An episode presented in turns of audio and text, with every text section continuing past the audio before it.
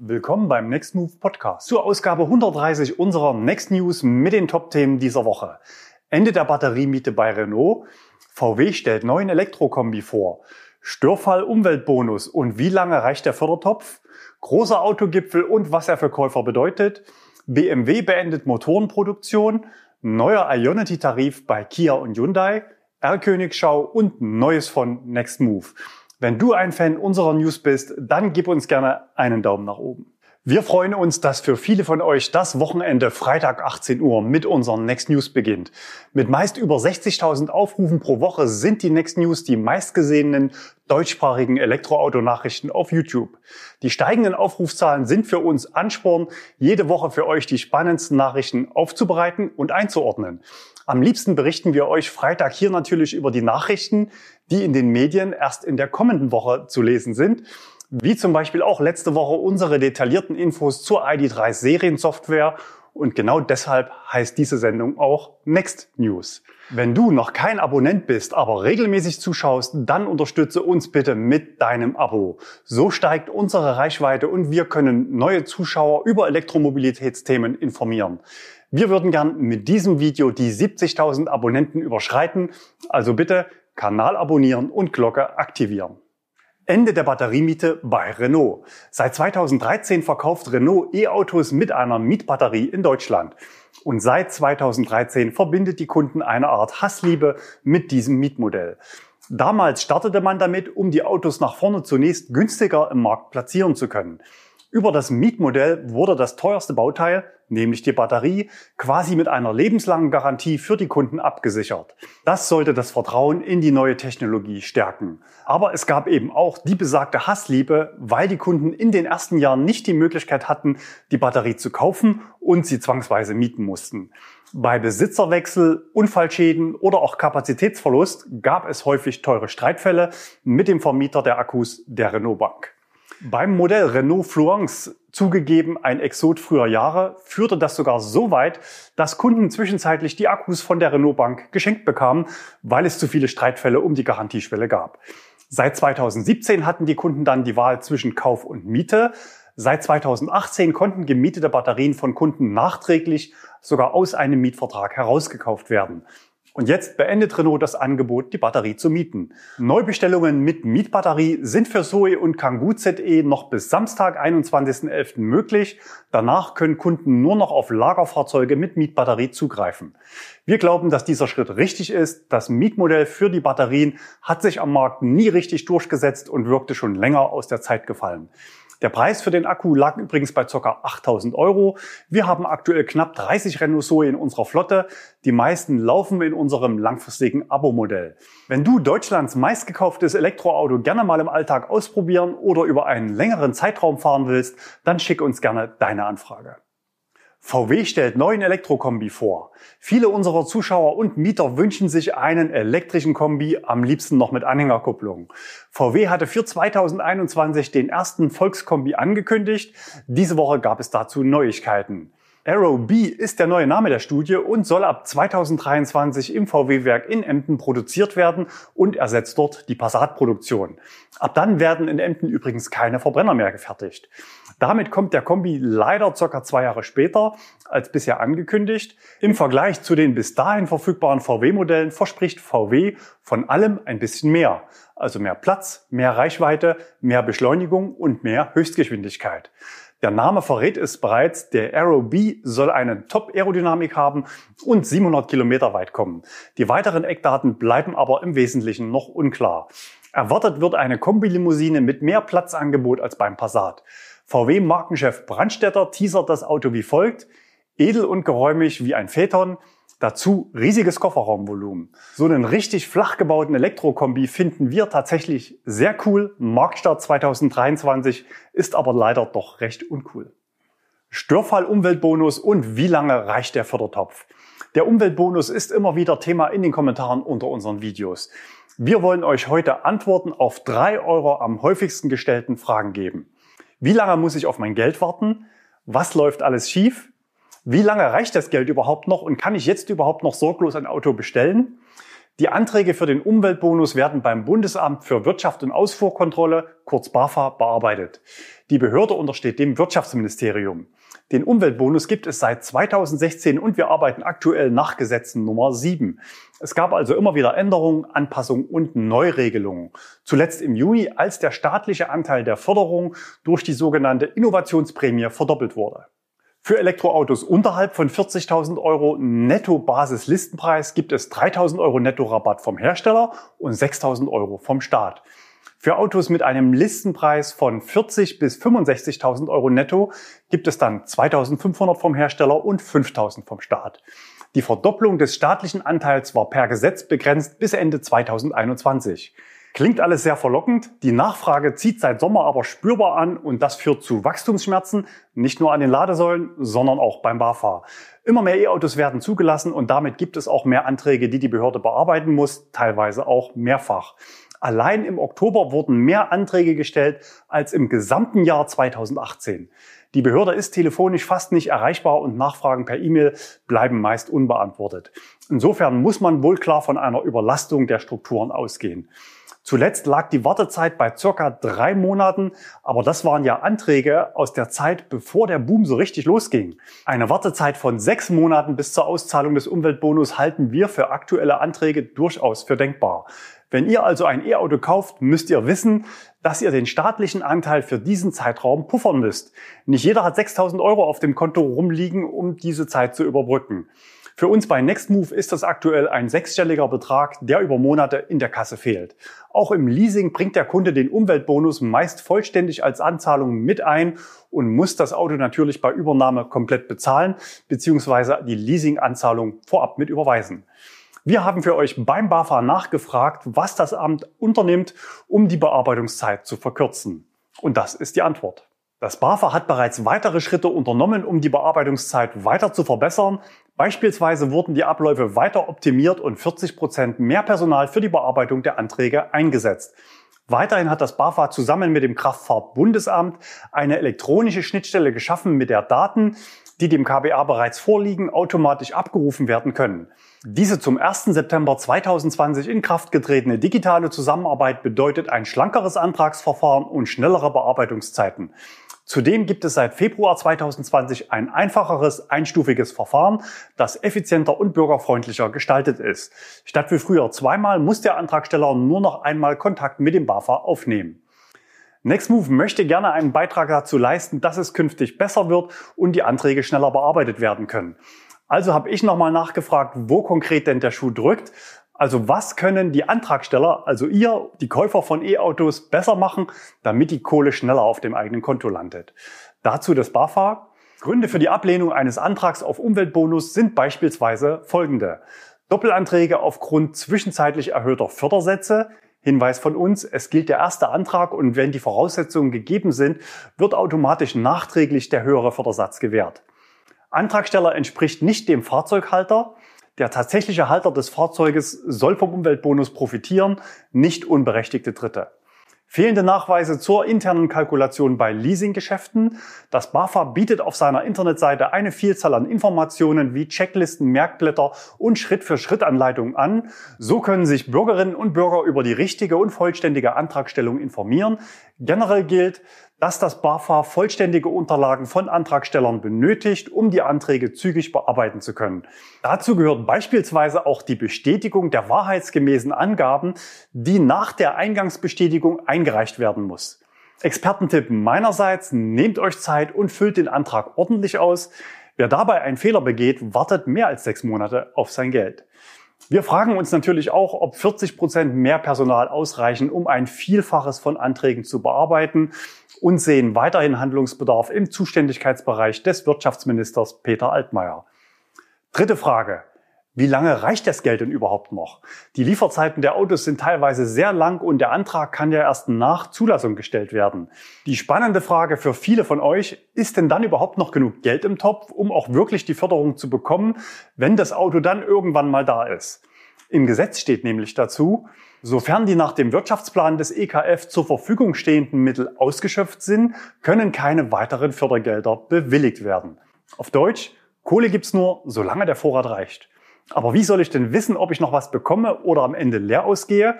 Genau das wollte ich von der BAFA-Pressestelle wissen, aber man wollte mir diese Frage zunächst nicht beantworten. Im Nachfassen habe ich dann eine ausweichende Antwort bekommen. Bezüglich des Fördermittelvolumens kann das BAFA leider keine pauschale Aussage zur Frage treffen, wie viele Fahrzeuge in Zukunft gefördert werden.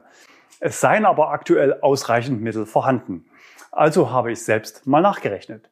Im Topf waren ursprünglich 2,09 Milliarden Euro an Staatsmitteln. Im Juni gab es dann nochmal 2 Milliarden Euro dazu. Ich habe mir also die Anträge der letzten Jahre angeschaut, auf die Autos gestaffelt und dann die jeweils damals gültigen Fördersätze aufgeteilt. Im Ergebnis habe ich dann den Restbestand im Fördertopf zum ersten dieses Monats ermittelt. Dann habe ich geschaut, was in den vergangenen drei Monaten los war. Ihr habt es ja mitbekommen, ein Rekord jagt den anderen. Wenn wir das Oktoberniveau von ca. 48.000 Neuzulassungen mit Stecker zugrunde legen, dann würde das Geld noch ca. 13 Monate reichen. Den Anteil an nicht förderfähigen Autos habe ich natürlich berücksichtigt und abgezogen. Der Topf wäre dann also im November 2021 leer und der Förderbetrag per Gesetz wäre genau 0 Euro pro Auto. Wir gehen aber weiter von steigenden Neuzulassungen aus. Insofern wäre bei unserer Rechnung das Geld noch vor der Bundestagswahl im September alle. So eine massive Unsicherheit ist natürlich Gift für den Markthochlauf von Elektroautos, gerade dann, wenn die Lieferzeit lang ist oder der Kauf sowieso erst fürs nächste Jahr geplant ist. Gerade in Krisenzeiten ist aber die Politik bestrebt, verlässliche Rahmenbedingungen zu schaffen. Und damit sind wir direkt beim nächsten Thema. Autogipfel verlängert Förderung und will mehr Ladesäulen. Am Dienstagabend gab es mal wieder einen Autogipfel, das heißt ein Spitzentreffen von Politik und Wirtschaft. Offiziell klingt das dann so, die Bundesregierung hat heute Vertreter der Koalition, Ministerpräsidenten aus ausgewählten Bundesländern sowie Vertreter der Automobilwirtschaft, der Arbeitnehmer und der nationalen Plattform Zukunft der Mobilität zur vierten Sitzung der konzertierten Aktion Mobilität empfangen. Ziel war es offenbar, die zuvor von mir beschriebene Hängepartie zu beenden und Planungssicherheit für Autohersteller und E-Autokäufer zu schaffen. Dazu wurde vermeldet, um den Hochlauf von Elektrofahrzeugen weiter zu unterstützen und den Unternehmen Planungs- und Investitionssicherheit zu geben, wird die Innovationsprämie bis Ende 2025 verlängert. Innovationsprämie ist hier das Schlüsselwort für die Verdopplung. Der erhöhte Umweltbonus mit maximal 6.000 Euro vom Staat war bisher auf den 31.12.2021 befristet. Nun soll die Innovationsprämie für vier weitere Jahre weiterlaufen. Für die Kunden ist das natürlich eine gute Nachricht. Auch wenn da am Dienstag noch kein passendes Gesetz beschlossen wurde, ist davon auszugehen, dass die Beschlüsse eins zu eins so umgesetzt werden. Insofern grünes Licht aus unserer Sicht, jetzt auch E-Autos zu bestellen, die einen Liefertermin im zweiten Halbjahr 2021 haben werden. Wir zeigen euch an dieser Stelle nochmal unsere rote Liste für 2021, wobei die rot gelisteten aktuell nicht bestellbar sind. Bei den gelben ist mit besonders langen Lieferzeiten zu rechnen. Wie bei uns im Titel gezeigt, hat nun also die Kanzlerin sinnbildlich den Geldhahn aufgedreht. Verdoppelte Förderung bis 2025. Das klingt danach, als will die Regierung die Dekarbonisierung im Verkehr weiter beschleunigen. Entscheidend ist aber weiter, wie viel Geld im Fördertopf ist. Deswegen habe ich ins Kleingedruckte geschaut. In der Erklärung heißt es dort nämlich, hierfür wird zusätzlich bis zu einer Milliarde Euro veranschlagt. Das klingt zwar erstmal komfortabel, reicht aber nach meinen Berechnungen gerade mal für vier zusätzliche Monate Förderung. Also eine Art Überbrückung ins Jahr 2022 hinein, damit die Bombe nicht mitten im Wahlkampf platzt. Der nächste Autogipfel ist damit also gesichert. Wir rechnen aber damit, dass der Topf auch darüber hinaus weiter aufgefüllt wird. Und auch zum Tempo gab es eine klare Ansage oder naja, zumindest eine Absichtserklärung. Alle Förderprogramme, die auf den Umstieg auf Fahrzeuge mit alternativen Antrieben gerichtet sind, werden schnell umgesetzt. Die Mittel sollen zügig bei den Akteuren ankommen. Also doch keine sechs Monate warten. Wir werden Herr Altmaier an seinen Taten messen. In der Vergangenheit hat er aus unserer Sicht leider sehr oft Entscheidungen getroffen, die Maßnahmen zur Reduzierung von CO2-Emissionen eher gebremst als gefördert haben.